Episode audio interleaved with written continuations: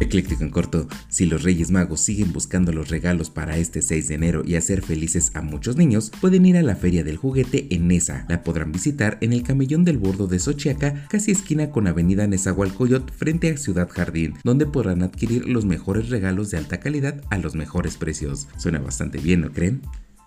Por si te lo perdiste, estas fiestas navideñas han traído malas noticias, ya que seguimos en la sexta ola a causa del COVID-19, donde se registraron más de 30.000 contagios y 167 personas fallecidas a causa de la enfermedad en los últimos 7 días. Vaya, vaya a cuidarnos más, por lo menos usando cubrebocas y por supuesto gel antibacterial.